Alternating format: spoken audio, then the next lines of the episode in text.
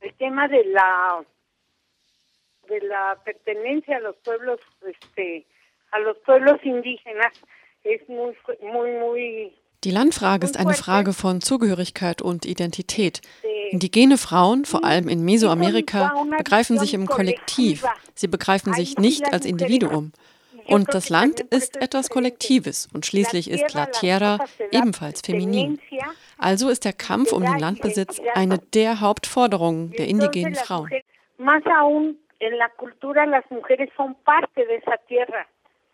Allerdings ist der Begriff von Landbesitz nicht derselbe wie bei einer nicht indigenen Frau. Sie sehen das Land als ihr Zuhause, das sie ernährt und ihnen Leben schenkt. Sie sehen das Land nicht als materielles Gut, das zum Beispiel verkauft werden könnte. Traditionell ist der Landbesitz also nicht individuell. Ich weiß nicht, ob das verständlich ist, doch in vielen Kulturen sind die Frauen Teil des Landes. Das wiederum bedeutet, dass viele Personen die Frauen als Objekt behandeln, wie etwas, das zum Land gehört. Die Frau wird als Teil des Landes betrachtet und nicht als Person, mit der das Land gleichberechtigt geteilt wird.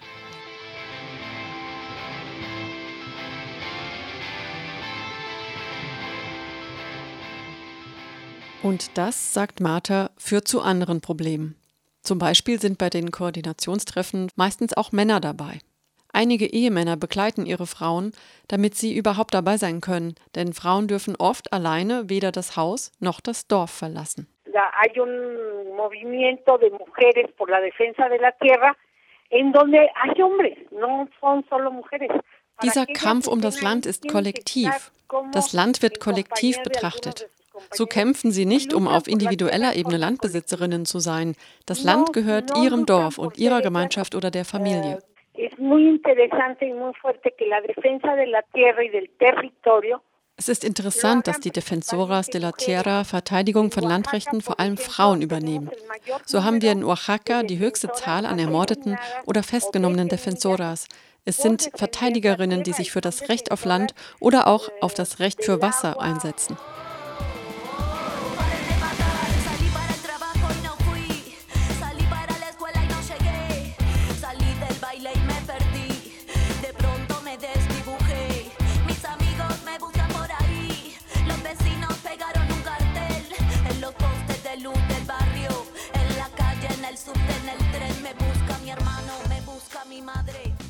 In vielen lateinamerikanischen Ländern gibt es die sogenannten Defensoras, Verteidiger und Verteidigerinnen der Menschenrechte auf der Basis der universellen Erklärung der Menschenrechte. Die Menschenrechtsverteidigerinnen müssen keine studierten Anwältinnen sein. In Lateinamerika werden Menschenrechte in vielfacher Hinsicht übertreten.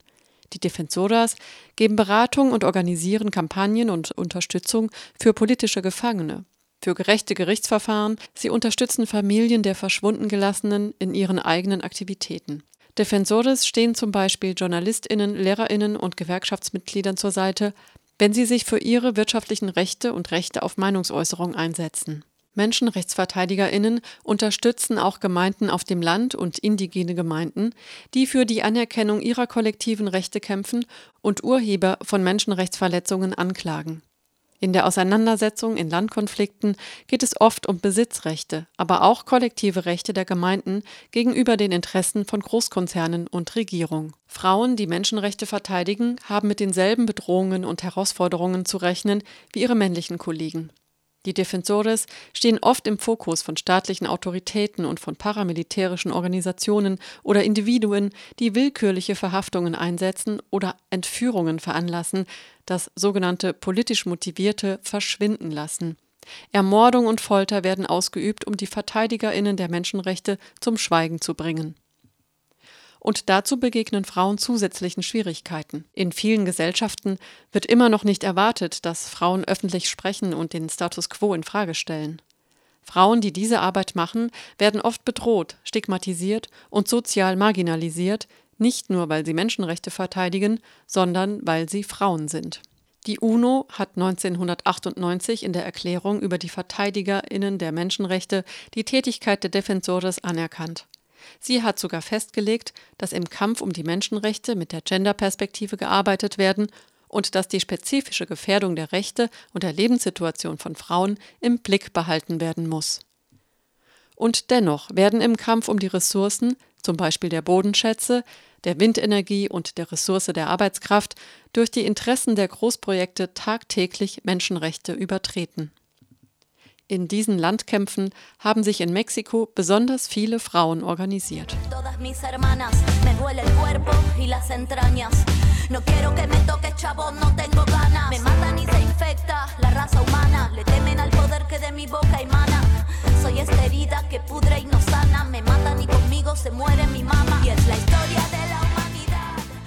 Und organisieren sich die Defensoras untereinander? Se organizan por el agua, por la tierra, por la violencia, por la vivienda, ja, sie organisieren sich wegen der Themen Wasser, Landrechte, Wohnen gegen Gewalt. Denn auch in diesen traditionellen und stereotypen Rollenmustern sind die Frauen doch diejenigen, die für die Ernährung der Familie zuständig sind.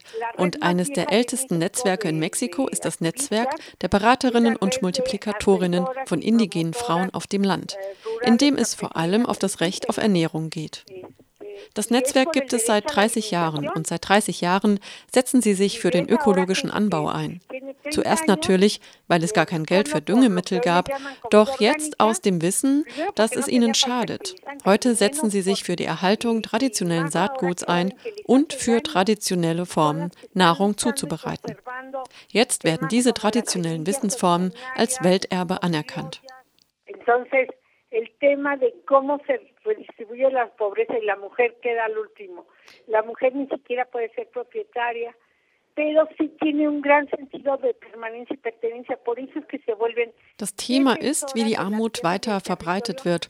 Und die Frauen bleiben an letzter Stelle. Sie können nicht einmal Haus- und Grundbesitzerinnen sein. Doch sie haben ein starkes Gefühl der Zugehörigkeit.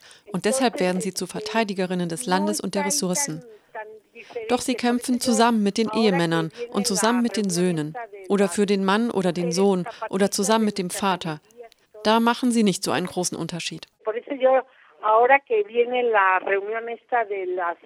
mujeres zapatistas de nuestras rebeldías y todo eso, Jetzt, wo das internationale Treffen der Frauen kommt, zu dem die Zapatistinnen einladen, sage ich zu meinen feministischen Kolleginnen, habt im Kopf, dass es ein Treffen von Frauen ist, doch es ist nicht in erster Linie ein feministisches Treffen.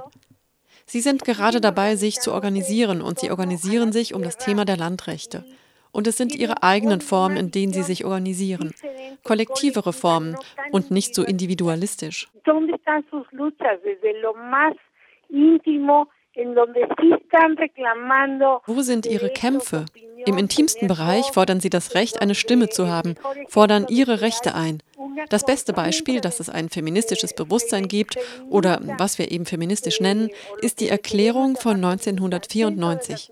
Besser gesagt vom 8. März 1993, in dem die zapatistischen Frauen zum Beispiel elementarste Rechte einfordern, wie zum Beispiel zu heiraten, wen sie wollen und die Zahl ihrer Kinder selbst zu bestimmen.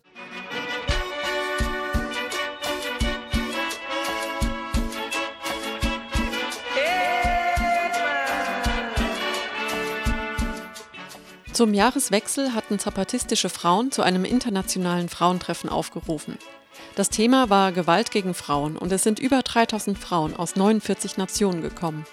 Auch das ist eine Form von Vernetzung, in denen Frauen aus ihrem eigenen Kampf heraus die Vernetzung mit den Kämpfen der Frauen in verschiedenen Ländern suchen. Y fueron aquí las mafaldas, las mafaldas libres wir fordern eine Welt, in der Frauen in Gleichheit und Würde leben. Unser Aufstand und unsere Würde soll zu einer Normalität werden. Aber das Ganze soll im Kollektiv geschehen. Wir denken im Plural.